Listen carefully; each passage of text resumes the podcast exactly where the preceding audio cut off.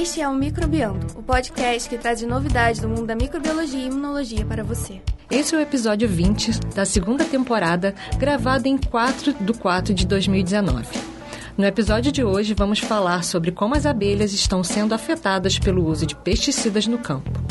No Microlitos de Notícia, Gustavo nos traz um estudo que aborda a hipótese do DNA ter surgido antes da vida. Será?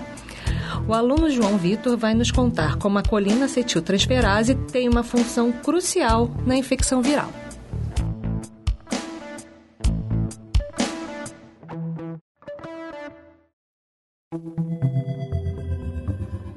Olá, pessoal. Bem-vindos ao podcast Microbiando, o podcast que traz as novidades do mundo da microbiologia e imunologia para você. Meu nome é Matheus Godoy e hoje estou aqui com as queridíssimas professoras Rosana. Oi, gente. Juliana.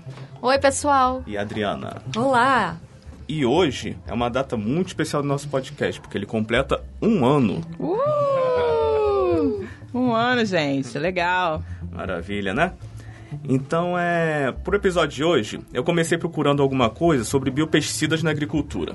Qual a motivação disso? Bom, todos vocês devem saber que desde janeiro o Ministério da Agricultura liberou mais de 80 agrotóxicos. Nossa, isso é um absurdo, né? Você pensar que a gente está indo na contramão de muitos países no mundo todo que na verdade, eles proíbem o uso de vários agrotóxicos que a gente já usava aqui. Agora a gente está aumentando esse número de agrotóxicos. É um absurdo. E a gente está sendo envenenado todo dia, um pouquinho de cada vez. É, para quem não sabe, esses agrotóxicos fazem mal não só para o meio ambiente, né, para os lençóis freáticos, para a terra, para os animais, como para nós, né? Tem muitos estudos que mostram que tem um efeito acumulado desses agrotóxicos na nossa saúde que podem levar a gente a desenvolver várias doenças, né? Tanto agudas quanto crônicas. Então, realmente, isso é bem preocupante para a nossa saúde e para a saúde do, do ambiente como um todo. É muito triste essa liberação né, do mapa, mas vamos, vamos deixar questões políticas, falar um pouquinho aqui do nosso artigo. mas, é, enfim, foi esse fato que me levou a querer falar um pouco das alternativas aos pesticidas químicos, né? Então, aí, procurei alguma coisa sobre biopesticidas. Então, diversos grupos de pesquisa têm avançado muitíssimo em relação ao combate biológico a pragas, principalmente aqui no Brasil. Tem grupos fortíssimos, né? Embrapa, que é a empresa brasileira de pesquisa agropecuária, é, por exemplo. E eles, há muitos anos, têm estudado isso, formulações de biopesticida, é, diferentes biopesticidas, forma de manejo, enfim. É, e eu dei uma pesquisada, Matheus, nesse tema e descobri que o Brasil é o maior, maior mercado para biopesticidas da América Latina. Então, realmente, esses biopesticidas têm, vêm sendo usados né, e tem uma procura muito grande, aumentada. Infelizmente, a gente também é o maior consumidor do mundo de agrotóxicos, né? Então, isso vai na contramão é, do que a gente está falando. Ah, total, né? Mas antes de, né, já que nós somos esses produtores, o que diabos é biopesticida exatamente, Matheus? É, na verdade, são produtos é, geralmente baseados em micro-organismos, né, ou em metabólitos desses micro-organismos, e são uma alternativa interessante para manejo de pragas, por serem seguros a humanos e a muitos, micro, a muitos organismos, na verdade, que não são alvos desses pesticidas, né, desses biopesticidas. É, eles acabam sendo mais específicos, mais seletivos, então. Também é, além disso, contrário dos pesticidas de origem química, sintética, eles geralmente não deixam resíduo nos alimentos. Então isso é muito bom para o consumo né, humano. É, isso é muito importante também, porque não vai deixar esse impacto na, no meio ambiente, né? Re, resquícios desses químicos né, que ficam. Eu estava lendo também sobre é, a forma que esses bio não, não os biopesticidas, mas os agrotóxicos são. Eles ficam num, num cadáver, num corpo do animal é, que ingeriu, após a morte, ele pode passar na cadeia alimentar sem ser degradado. Então, esses efeitos são, assim, por anos e anos desses químicos, né, na, na cadeia alimentar. Vai ter só o bioacúmulo disso, né? Isso. Você imagina o impacto disso ao longo dos, das décadas né, de uso. Bom, então é, esses produtos biológicos naturais, eles permanecem no ambiente só o tempo suficiente para atuarem sobre o seu alvo, sem acúmulo, se decompondo mais rapidamente do que os pesticidas químicos convencionais e, em alguns casos, podem servir de complemento a pesticidas convencionais, quando usados no que eles chamam né, de Programa de Manejo Integrado de Pragas. Mas, Matheus, você disse que os biopesticidas são geralmente baseados em micro-organismos ou metabólitos. Mas não são só isso, né? Eles podem ser outros derivados de plantas, como fitormônios, óleos, metabólitos secundários, não é isso? Isso mesmo, Ju. É, eu enfatizei os micro-organismos por serem muito mais estudados, né? E a nossa área, né? Pois é, também para puxar um pouquinho de braço para nossa sardinha. Mas agora, falando do artigo que eu escolhi para debatermos hoje. Como eu falei, eu estava pensando em algo de produção ou formulação de biopesticida a partir de micro-organismo. Mas, em especial, procurava, na verdade, o uso de, figo, de fungos filamentosos e entomopatogênicos. O que, né, que é que entomopatogênicos, Matheus? Que eles vão agir justamente sobre insetos. São os fungos que vão... São patogênicos a insetos. Então, ah, são bastante utilizados na como biopesticidas, né? Uhum. Mas aí eu me deparei com um artigo publicado em fevereiro desse ano na Scientific Reports, que é uma importante revista do grupo Nature, né? Que aborda o problema de reconhecimento social de abelhas causado por biopesticida. Aí me chamou a atenção, porque eu sempre defendi biopesticida, óbvio. Mas tudo nessa vida acaba tendo um lado negativo também, e muitas vezes que a gente acaba não estudando, não, dando, não se dando conta. É, o título do artigo é Natural Biocide Disrupts Mate Recognition in Honeybees. Em português, biocídio natural perturba o reconhecimento de parceiros de ninhada ou reconhecimento social de abelhas. Né? É um grupo italiano da Universidade de Florença, liderado pela doutora Rita Servo. Ué, então até os biopesticidas causam danos ambientais? Na verdade, assim, os biopesticidas são infinitamente menos danosos ao meio ambiente e à saúde de outros animais, né? Do que os pesticidas de origem química. Nisso a gente não tem dúvida. Mas não podemos dizer, pelo que o estudo aponta, esse estudo especificamente, que se trata de um produto 100% seguro. Os autores do estudo, inclusive, eles deixam isso bem claro. A ideia da pesquisa não é demonizar pesticidas de origem biológica, é apenas alertar para possíveis efeitos colaterais. E eles estão certíssimos, né? Há muitos estudos sobre efeitos nocivos de agrotóxicos em reconhecimento social de abelhas, mas muito pouco sobre biopesticidas. E diversos estudos mostram que abelhas estão em declínio em todo o mundo. Isso, claro, vai ter consequências na polinização que fornece para a produção de culturas e na integridade dos sistemas, né, do, dos ecossistemas terrestres. Bom, então, só para deixar claro, os agrotóxicos também afetam é, esse reconhecimento social das abelhas Sim. e a, a, vida das abelhas, não só o reconhecimento social, mas a a sobrevivência de abelhas no mundo todo. Sim, então, sim, com certeza. não é o caso desses biopesticidas serem piores que os agrotóxicos. É, sempre, uhum. é só um, um dado novo que a gente está chegando à nossa atenção de que eles também podem afetar de alguma forma esse reconhecimento. Isso mesmo, Rosana. E aí, assim, a população mundial ela tem crescido demais, né? E alimentar essa galera toda não tem jeito. Leva a adoção de modelo de agricultura intensiva, que é isso aí vem de lambuja com o uso massivo de agrotóxico. Então, por sorte, nas últimas décadas, assim, tem crescido bastante a conscientização ambiental, né, da população como um todo. Então, tem um esforço crescente na utilização de estratégias de controle biológico para desenvolver uma abordagem um pouco mais ecológica da gestão de pragas na agricultura. Inclusive, Matheus, em muitos países já há uma substituição parcial dos pesticidas sintéticos convencionais por patógenos microbianos, parasitas ou predadores para combater as pragas da agricultura. Tem mesmo. Na, na Europa é bastante intenso esse, a utilização de biopesticidas, né? Uhum. E entre os patógenos microbianos, os fungos entomopatogênicos, eu tinha falado, são os mais estudados e mais utilizados também como biocidas naturais na agricultura orgânica. É, o fungo Bovéria baciana é um biocida natural muito utilizado desde a década de 80. Até hoje são estudadas diversas estratégias de aplicação desse biopesticida, diferentes formulações com o fungo, para melhorar a eficiência no controle de algumas pragas. Ok, mas agora explica pra gente qual é a associação do uso desses biopesticidas no reconhecimento social das abelhas. Calma aí, mas eu acho que a gente tem que ir um pouquinho além. O que, que seria esse reconhecimento social das abelhas? Bom, isso eu tive que estudar também, galera. Uhum. E penei um pouco, né? Porque não é minha praia. Se tivermos, inclusive, algum ouvinte aí, entomologista, por favor, pode escrever caso, eu, caso a gente fale alguma besteira por aqui, beleza? Faremos errata no próximo episódio. Bom, esse termo Nestmate Recognition fui obrigado a apelar para o nosso amigo Google Translator. Eis a tradução dada: reconhecimento de ninjas. Nossa. Isso não me convenceu muito, não, esse negócio de abelha ninja. Então eu fui ver outros lugares, tentar entender o que significava o termo, e achei mais plausível um reconhecimento de parceiros ou de companheiros de ninhada, ou simplesmente reconhecimento social. Na verdade, são, é, é um reconhecimento de abelhas pertencentes à mesma colônia. Ah, ah. isso que eu imaginei, né? é um termo muito usado. Ninjas. É, não são ninjas. Definitivamente não são ninjas. É um termo muito usado para insetos que vivem em sociedade, né? E se reconhece majoritariamente por componentes químicos. Então, é, os insetos sociais desenvolveram uma série de adaptações comportamentais para impedir ou restringir a difusão de doenças dentro da própria colônia. É a chamada imunidade social. Aí, para os nossos imunologistas aqui. É, não, muito da imunologia que a gente conhece hoje de mamífero foi aprendida graças aos insetos, estudando esses é, parasitas, né? Que a, a resposta imune dos insetos a, contra esses parasitas que afetam é, es- esses bichinhos, coitados. Drosófila, né? Tem muito, É, muito estudo em drosófila. drosófila, É. Verdade.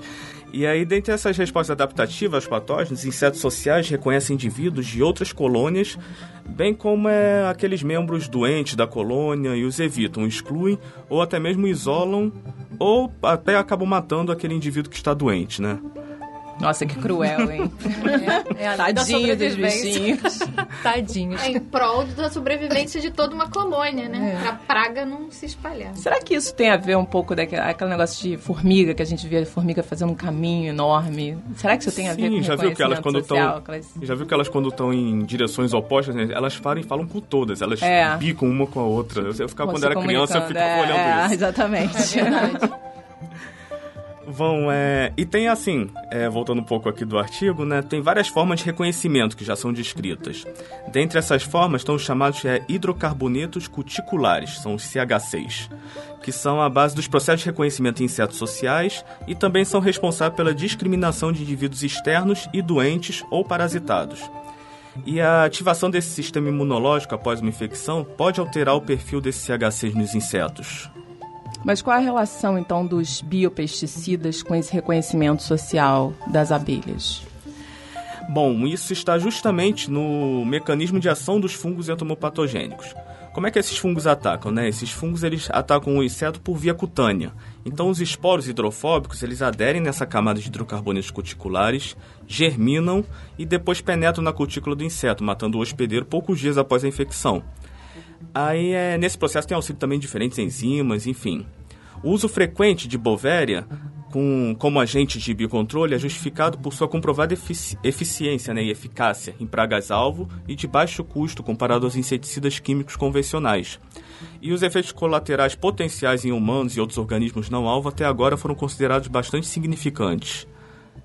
Então, pelo visto, a bovéria não é tão seletiva assim, pois deve atacar as abelhas também, o que a princípio não seria os seus insetos-alvo. Nada, aí é que tá. É, as abelhas são sim consideradas pouquíssimo sensíveis a esse fungo. É, diversos estudos né, apontaram, já apontam isso.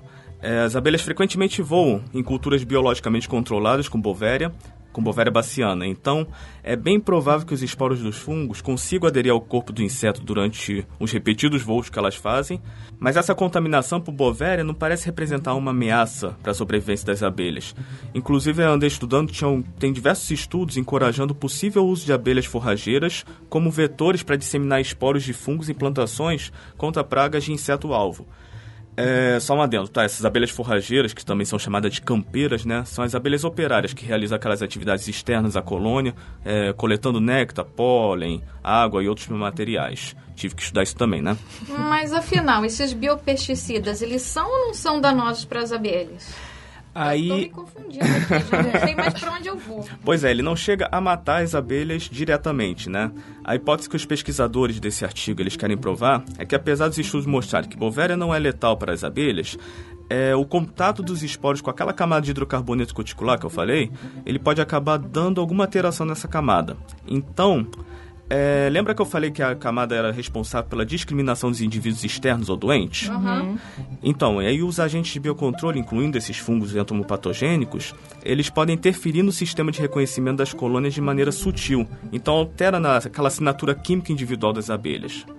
Então, somente a presença desses esporos, esses fungos, na superfície das abelhas atrapalharia né, é, esse reconhecimento. E aí afetaria é, a entrada, por exemplo, de parasitas e de outras é, abelhas de outras colônias na, na colônia dessas abelhas. É, ou até a formação da própria colônia, né? De repente elas são impedidas de voltar para a colônia porque estão carregando um fungo estranho. Né? É, uhum. e aí vai achar que é uma intrusa, né? Tentando voltar para a colônia. É, ou não vai perceber intrusos ou vai achar que intrusos são amigos. Exatamente. Isso, né? Exatamente. Então, o que, que os autores fizeram, né? Eles basicamente investigaram o efeito de Bovéria baciana no perfil de hidrocarbonetos cuticulares de abelhas forrageiras que eram expostos ao fungo, e se esses indivíduos eram tratados de forma diferente pelas abelhas guardiãs na entrada da colmeia, comparados obviamente com as abelhas que não foram expostas ao fungo. Essas abelhas guardiãs são aquelas que ficam na entrada da colmeia fazendo o cara crachá das abelhas, né? Eu fiquei imaginando quanto, quantos de nossos ouvintes vão pegar essa cara crachá, cara crachá. É o pessoal mais velho. Isso revela a idade das pessoas. Ah, não. droga. Ah. Não dá mais para retirar isso não, né? Ah. Bom, então, é, resumidamente, pesquisadores eles pegaram é, colmeias de três apiários diferentes, distantes, bem distantes, no total então de 65 colônias. Para o ensaio que eles queriam observar o comportamento das abelhas, eles utilizaram, utilizaram dois procedimentos diferentes. É, para ver se aquelas abelhas guardiãs na entrada da colmeia são capazes de reconhecer abelhas forrageiras que eram expostas ao fungo, ao fungo, né? E se as abelhas e aí também se eles iam conseguir reconhecer as abelhas não pertencentes àquela colônia. Então vamos lá, tentar explicar para de uma maneira um pouco mais didática. O primeiro ensaio que eles fizeram foi a apresentação de iscas mortas por congelamento na entrada da colmeia, onde foi testada a importância de, das possíveis é, indicações químicas por reconhecimento das abelhas. Uhum. Então, para isso, eles utilizaram a abelha em quatro situações diferentes, isso para cada colônia, tá? Primeira situação, abelhas pertencentes à colônia e que não foram expostas ao fungo. Segunda situação, abelhas pertencentes a colônias e expostas ao fungo. Terceira, abelhas não pertencentes a colônias e não expostas ao fungo. E quarta, abelhas não pertencentes a colônias e expostas ao fungo. É, ficou confuso? Deu para entender um pouco? Eu acho que deu para entender, é, mas eu, o que é. eu fiquei na dúvida é se todas elas eram congeladas. Não. Ou não, ou o congelamento é só um controle. Isso, na verdade ele fez esse do congelamento só para verificar a alteração da, na, naquela camada de hidrocarbonetos, né? Entendi. E aí outro, o segundo bem ensaio que ele fez era justamente uma condição mais natural em que hum. essas abelhas guardiãs poderiam reconhecer abelhas forrageiras vivas, expostas ou não, ao fungo, né?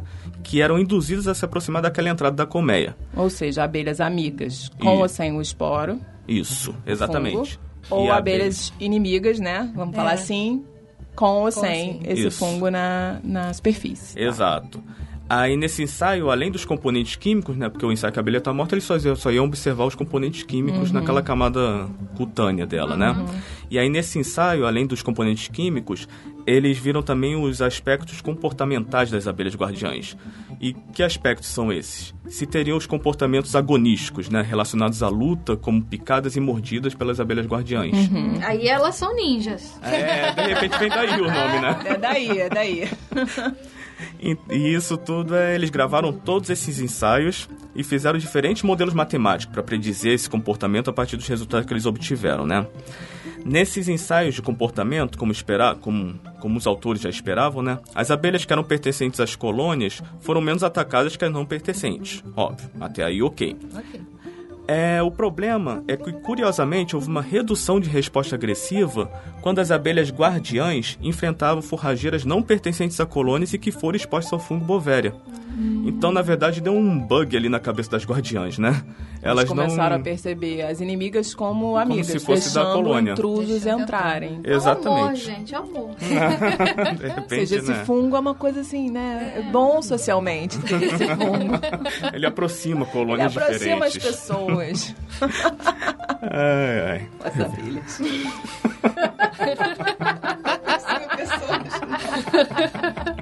Então, eles não estavam reconhecendo essas abelhas externas, na verdade, como intrusa. Isso nos dois testes, tanto com as abelhas iscas congeladas, que eu tinha falado, como com essas abelhas vivas, né? Então, É, se as abelhas guardiões não reconhecem as abelhas invasoras, isso prejudica a sobrevivência da colônia? Sim, exatamente. Essas abelhas intrusas expostas foram pouco atacadas, como se fossem abelhas companheiras né, da colônia não exposta. No geral, a exposição ao fungo altera esses hidrocarbonetos cuticulares das abelhas após a exposição aos esporos né, da, da bovéria, isso parece estar correlacionado a uma mudança significativa no comportamento de aceitação dessas abelhas guardiãs em relação às abelhas expostas a fungos. Então, gente, fun esses fungos, né, eles metabolizam os hidrocarbonetos de cadeia longa e penetram no interior da célula serosa dos seus insetos hospedeiros, no caso as abelhas.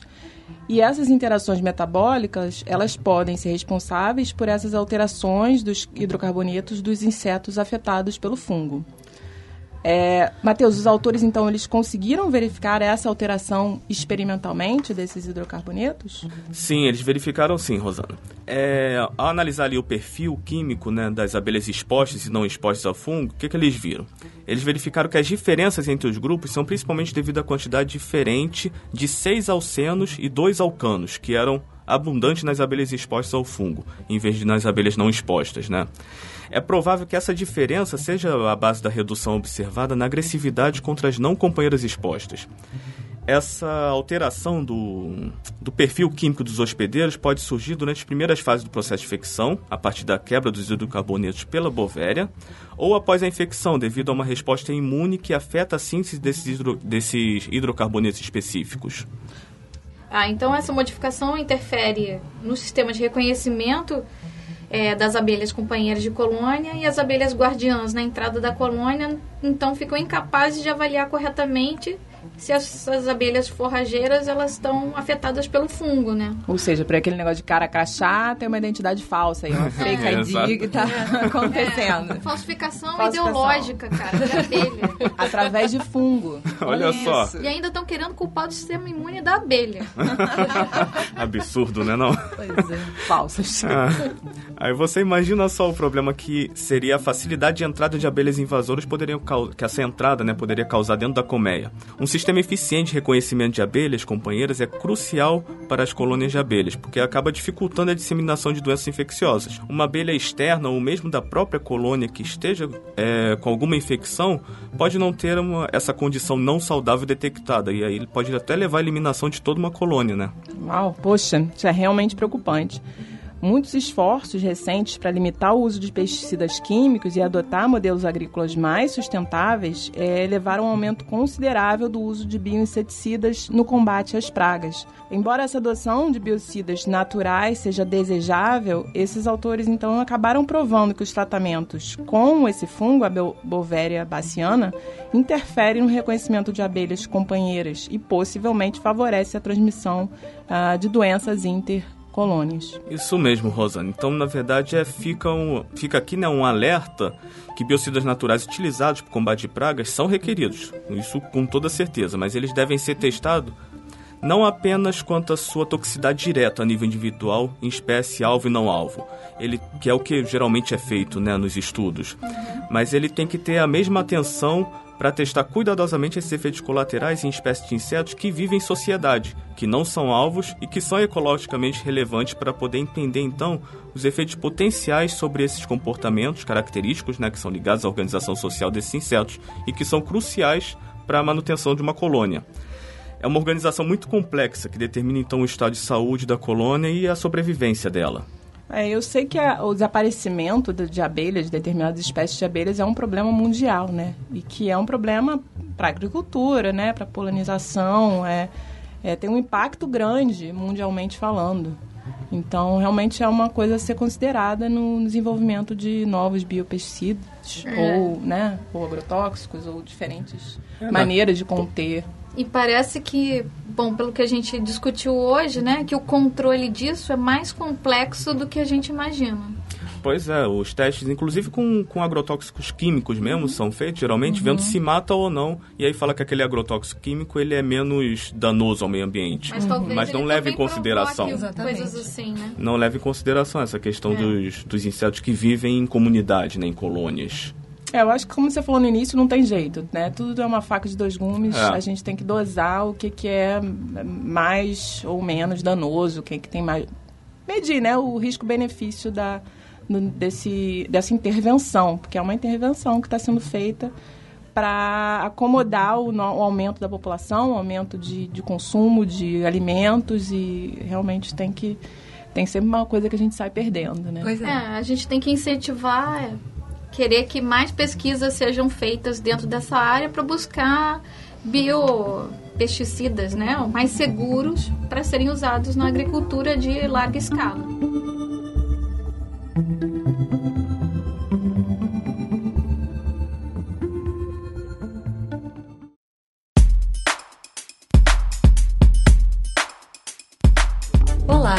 Esse é mais um microlito de notícias. Eu sou a Adriana Cabanelas e estou aqui com o Gustavo e com o João Vitor e eles vão mostrar os artigos que eles pesquisaram. Olá, João Vitor. Conta pra gente qual foi o artigo que você trouxe. É, então vamos lá, gente. É, eu vou trazer uma notícia que está envolvendo infecção viral e neuroimunologia, né? Um pouquinho mais complexo, mas eu vou facilitar, vou contextualizar para vocês.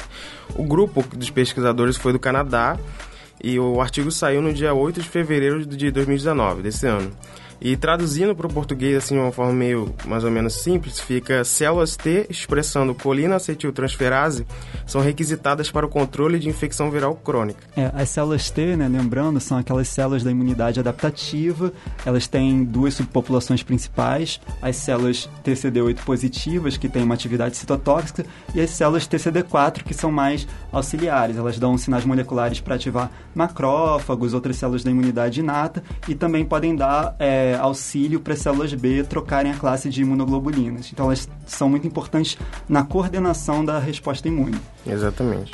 Legal, Gustavo. Mas agora eu vou explicar um pouquinho para quem ficou perdido o que, que é a, a colina acetiltransferase. A, essa enzima ela é crucial no processo de acetilação da colina com a molécula de acetil-CoA. Essa reação tem a acetilcolina como produto. A colina pode ser obtida pela alimentação e a acetil-CoA as mitocôndrias que vão fazer. Exatamente. Para quem não lembra, a acetil-CoA é aquela molécula meio famosinha de ciclo de, da mitocôndria, de, da Isso. respiração.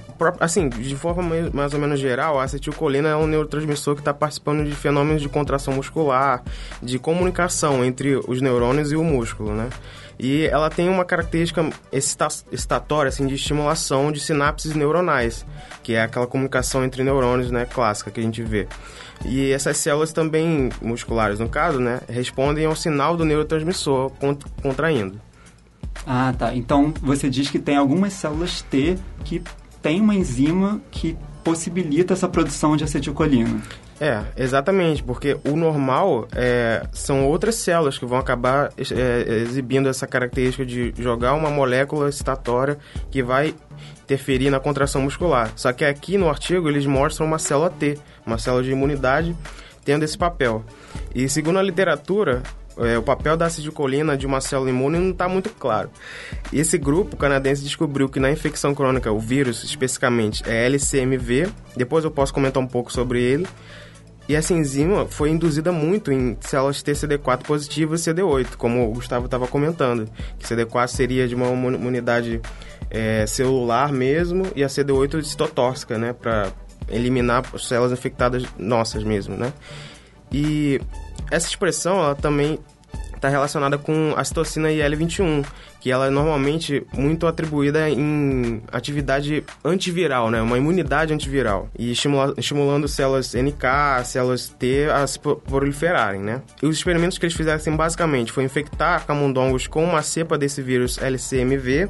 E depois de oito dias, eles detectaram essa expressão das enzimas e da citocina. É importante comentar também, antes de eu explicar um pouco do vírus, que... É, é uma infecção crônica, né? Ele causa uma infecção crônica e não é uma característica comum, assim, sei lá, por exemplo, de uma arbovirose. Uhum. Então, vamos tentar simplificar aqui, para quem ficou perdidinho, né? Você, as células CD4 e CD8 são células T que expressam essas proteínas. Isso. E então ele foi lá ver, né? Ele infectou o, camundongo, o camundongo, camundongo com um vírus Isso. e foram ver se essas células T específicas elas produziam a, a, a enzima. Isso. Que é a colina, colina acetiltransferase. Transferase. E, né, o, você falou do vírus LCMV, esse eu não conheço. O que, que ele faz? Então, é, eu posso comentar um pouco aqui com o, o vou pegar uma colinha com o Gustavo. o vírus LCMV, ele é um vírus da coriomeningite linfocítica. E ele é transmitido por roedores, então normalmente é, existe uma infecção nessas meninges, né, que a gente tem, qualquer mamífero vai ter a meninge, e depois dessa infecção vai haver um infiltrado celular nessa área, então vai ocasionar uma inflamação muito característica de meningite. Aí o Gustavo pode falar um pouco mais dos sintomas, de como que isso funciona. Opa, você pegou é. de surpresa, né? Mas é, os sintomas clássicos da meningite asséptica são cabeça, náusea, sensibilidade à luz, rigidez na nuca, dores musculares. A rigidez na nuca é muito importante no diagnóstico, sim. né? Sim, é, sim. Mas eu não sou realmente um especialista em meningite para falar muito mais sobre isso. É, sim. Foi só para estimular mesmo a conversa aqui. Então, vamos lá. E o grupo também ele fez experimentos com camundongos transgênicos. Eles basicamente fizeram que esses camundongos não expressassem a enzima nessas células T. E no resultado, a gente viu, eles viram, né? Eu só estou comentando. Eles viram que a acetilcolina derivada dessas células acabam sendo cruciais para manutenção da resposta antiviral. Lembra que eu comentei que nessa resposta há uma expressão de citocina IL-21, que é muito importante para uma imunidade antiviral? Então, quando eles retiram essa enzima, acaba que a resposta fica muito debilitada. E eles foram acompanhando, como eu tinha comentado, é uma infecção crônica. Eles acompanharam mais ou menos ao longo de dois meses e viram que o título viral nesses camundongos continua alto. Né, nesses camundongos transgênicos. Já nos selvagens, o título viral começa a diminuir ao longo do tempo. E as quantidades de citocinas, tipo interferon, TNF-alfa e L2 são menores em relação ao controle. E os autores também viram que a expressão de outra citocina, no caso a IL-22, ela é muito importante para vasodilatação, que culmina na migração de células T para os locais de infecção promover uma resposta antiviral mais eficaz. E no caso dos animais transgênicos, os números de células TCD8 positivas era muito menor em órgãos infectados como fígado, baço, órgãos periféricos, né, e glândulas salivares, se a gente comparar com os camundongos selvagens. Então, assim, para resumir, essa acetilcolina que foi derivada de linfócitos tem uma função crucial na infecção viral do vírus LCMV. Que eu, deixa eu só repetir, quem quiser pesquisar depois, é, a sigla do vírus é coriomeningite linfocítica. É o vírus da coriomeningite linfocítica. Uh, e, para finalizar, eles descobriram que sem esse neurotransmissor específico dessa célula, toda a resposta imune acaba sendo comprometida. Então é um artigo muito maneiro porque a gente não sabe, ainda não sabe muito bem que tipo de função vai ter uma, uma neurotransmissor que vai ser, olha que louco, né? Que um neurotransmissor que é derivado de uma célula de imunidade, né? Ela não tem muito bem essa função. É, muito interessante e mesmo. Foi isso que eu queria trazer para vocês.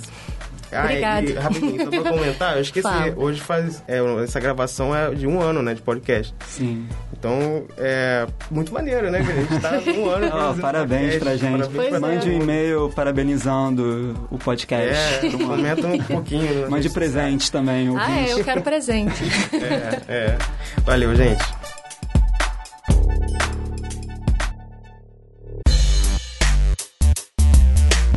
Então, a equipe do Dr. Sutherland, da Universidade de Cambridge, publicou um artigo na Nature Chemistry no dia 1 de abril. Mas ele não é mentira, hein? Nele, os pesquisadores demonstraram um processo de produção de um precursor de DNA a partir de um precursor de RNA, sem que sejam necessárias enzimas de organismos vivos. Isso pode ajudar é, a gente a pensar naquelas teorias de origem da vida por uma nova perspectiva. Sim. Né? Porque, sim, sim. Até o momento, uma das hipóteses mais aceitas para explicar a origem da vida é a do mundo de RNA. Como a síntese de precursores de RNA a partir de elementos inorgânicos já havia sido demonstrada em 2009, sob condições muito específicas, mas que se assemelham muito ao que se imagina que ocorria nos estágios iniciais de formação da Terra, hipotetizava-se que o RNA teria surgido primeiro, dando origem a formas de vida primitivas e que só então, com o passar de milhões e milhões de anos, as enzimas produzidas por esses primeiros organismos teriam sido capazes de produzir DNA. Mas essa hipótese do mundo de RNA tem um certo problema, né? Sim, você tem o problema que, que eu imagino é que trabalhando no laboratório, o RNA é muito mais sensível do que o DNA. Então, para ele degradar é super fácil. Exatamente. Quem trabalha com RNA no laboratório sabe que ele é muito instável. É, mas como pensaram nessa hipótese do RNA, mais porque ela também tem esse essa função tanto de armazenamento de informação quanto de execução, né? Ela pode agir como se fosse uma enzima. Exatamente, exatamente. E naquelas condições iniciais de formação da Terra, poderia ser exatamente o que acontecia. O que era estranho era só o fato de que essas condições eram tão, digamos, caóticas que talvez fosse difícil o DNA, o RNA se manter estável ali. Pois é, então, se no laboratório em todas as condições é. ideais você já consegue destruir ele. Exatamente. Então, o que se faz muito nessa linha de pesquisa é estudar como a compartimentalização por membranas poderia ajudar a estabilizar o RNA. Então a gente sabe que a formação de membranas biológicas não é um segredo há muito tempo já, né? Os fosfolipídios, com suas caudas apolares hidrofóbicas e cabeças de característica polar hidrofílica, tendem a se aglomerar em meio aquoso, escondendo a parte hidrofóbica da água e deixando a parte hidrofílica em contato com a água, formando o que chamamos de micelas, né? Que são bicamadas lipídicas, membranas esféricas que separam o meio aquoso de fora do de dentro. Isso poderia permitir a formação de diferentes condições dentro da membrana do que em relação a fora, né? E essas condições diferentes poderiam dar mais estabilidade ao RNA. Mas vocês conseguem imaginar alguma condição que daria mais estabilidade ao RNA? Assim, é, é uma de cabeça assim, é. não dá pra Pois é, pensar. é, tipo, eu particularmente só conheço é, aplicação de paraformaldeído, que é completamente incompatível, incompatível com a vida. com a vida, pois é. também pensaria em estabilização por moléculas de proteína, mas também não estava presente é, na sim, época. É, você não pode pensar em nada que tenha que ser produzido por um organismo Exatamente. vivo, né, para justificar como a vida surgiu. É, então, essas condições que levariam a maior estabilidade do RNA ainda não foram bem elucidadas.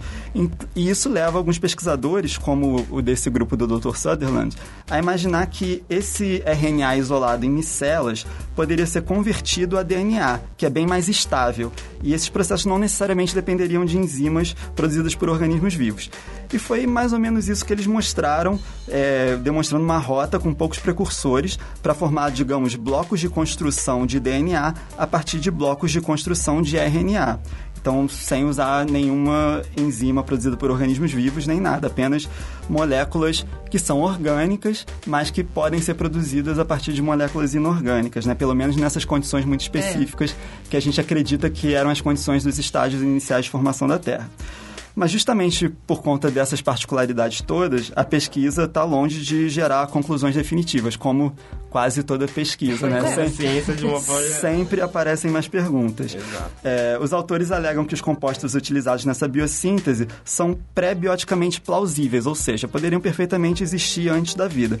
Mas, como são moléculas orgânicas, cuja origem nas condições iniciais de formação da Terra ainda precisam ser melhor definidas, é, a gente ainda precisa estudar muito para chegar a uma resposta de como a vida surgiu. Pois é, claro, tem que ver se realmente você consegue produzir essas moléculas que seriam esses precursores aí para converter uma coisa na outra do nada. Né? Sim, né? exatamente. Nas condições lá do, do mundo primordial. Exatamente. Eu queria fazer dois comentários que ao longo do, do que o Gustavo falou me lembrou. Um deles é para descontrair, é porque toda essa questão de como que a vida surgiu, como foram as primeiras moléculas, né, a terem função na vida, me lembrou muito daquele episódio muito específico do Cosmos do Carl Sagan, em que ele mostra aquele experimento clássico numa eu esqueci o nome daquele, daquele aparato, né? Parece uma bolha de vidro, onde eles jogavam várias coisas lá, vários aminoácidos e via o que, que acontecia quando jogava uma carga elétrica, né? Uhum. A outra coisa, só para pimentar um pouco, é que é muito interessante ver como que o RNA tem várias funções. Isso é quase que consenso científico. Sim. E é muito importante ver como em infecções virais ele tem um papel crucial em modular a infecção, né? Então, certa conformação que o RNA vai ter, uma vez que ele está dentro da célula, liberado, do seu, fora do seu capsídeo, o RNA viral ele tem várias conformações diferentes, malucas lá, que vão determinar se ele vai conseguir ser replicado ou se ele vai morrer e perder essa batalha. Então é importante ver como que pode nem ser uma célula que veio primeiro, né? Tem toda essa, essa samba louco aí, veio um vírus primeiro e. É, assim, não, é uma divagação, né? vai ser uma então, uma divagação. Né? Tipo, é. No máximo vai ser aí uma membrana é. com alguma com coisa dentro. É. Exatamente. Não dá pra a, chamar de célula. A ideia atual é que seria uma membrana com alguma coisa dentro e em condições muito específicas essa coisa talvez começasse a se autorreplicar ou a hum. produzir proteínas de atividade biológica, né? Sim. A questão de, ah, seria um vírus, aí entra naquela questão, mas o vírus precisa de uma célula para se replicar. Exatamente. Então poderia ser um, um precursor de vírus que tinha metabolismo, mas que foi perdendo essas funções metabólicas ao longo Sim. da evolução, né? Sim. Essa questão também é muito legal.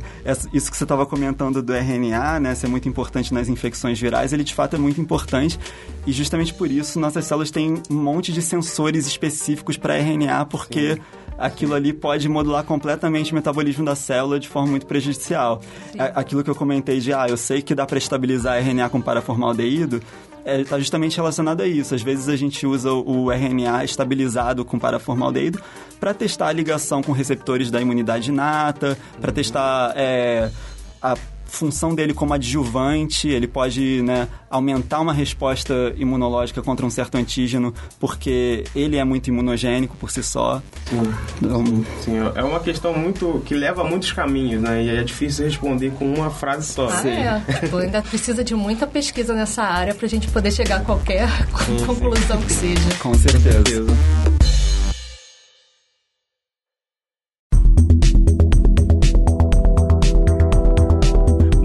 Por hoje é só, né, pessoal? É, assim encerramos nosso episódio de um ano de Microbiando. É, mais uma vez agradecendo pelos downloads, audiência e participação. é, temos tido mais participação nas redes sociais. Obrigada, gente. A gente adora receber um carinho de vocês. Isso aí, continuem lá. é, deixem também uma avaliação no seu agregador de podcast e na nossa página do Facebook também. Isso é muito importante para dar visibilidade ao nosso podcast e também para a gente saber se vocês estão ou não gostando, né? Perguntas, sugestões de temas, críticas podem ser enviadas para os e-mails para microbiando.micro.frj.br ou então via mensagem do Facebook, Instagram e Twitter. No site cienciaexplica.com.br postamos mais sobre os assuntos que falamos hoje, além de outras matérias interessantes e dos eventos na área. O nosso podcast está lá no Ciência Explica, no agregador de podcast de sua preferência ou no Spotify. O podcast Microbiano tem o apoio do Instituto de Microbiologia Paulo de Góes e do Instituto de Biofísica Carlos Chagas Filho, ambos da UFRJ e também da Fiocruz. Além disso, temos apoio da SBPC, da SBI, da SBM e da SBV, no site do site de divulgação científica Ciência Explica e do iBench. Esse episódio foi produzido por Hugo Marins, do Notem, Núcleo de Novas Tecnologias e Mídias do IBCCF. A trilha sonora do Microbiano foi produzida por Daniel Vasquez. Tchau, tchau, pessoal. Até a próxima. Tchau. Então, beijos, até a próxima, galera.